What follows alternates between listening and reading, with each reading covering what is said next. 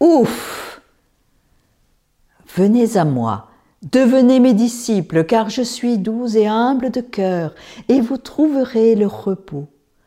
Oui, mon jouet facile à porter et mon fardeau léger. Jésus nous dit que son jouet facile à porter et son fardeau léger. Hmm. L'amitié du Seigneur permet de se mettre à son école. Or, il est doux et humble de cœur. Jésus nous invite à la douceur dans nos rapports fraternels. Il nous invite à tirer le joug de la fraternité, mais en douceur. Dans la crèche, il est le prince de la paix, mais aussi le modèle de l'humilité et de la douceur. N'est pas facile de témoigner de l'humilité et de la douceur dans un monde d'orgueil et de violence dans lequel il faut paraître, étaler son savoir et sa puissance, fût-ce au détriment des autres. Une tentation qui nous guette même à l'intérieur des communautés chrétiennes.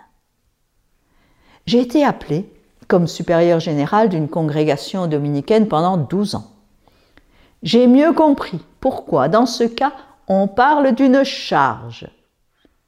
J'ai découvert avec terreur comment j'étais tenté de répondre par la violence aux contradictions de mes sœurs.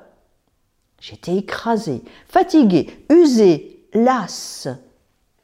Alors, je déposais devant le Seigneur le fardeau de ma responsabilité, afin de recevoir la grâce de continuer chaque fois que je me suis mise en prière pour confier le joug de mes sœurs au Seigneur, j'ai ressenti une grande paix et une grande douceur. Notre Dieu est un Dieu doux et humble de cœur, un Dieu qui partage le poids de notre fardeau quotidien. Jésus est venu pour redonner à la religion son rôle de soutien et de libération il est venu nous apprendre la douceur. Il vient nous donner la paix. Seigneur, me voici. Je décharge mes fardeaux à tes pieds.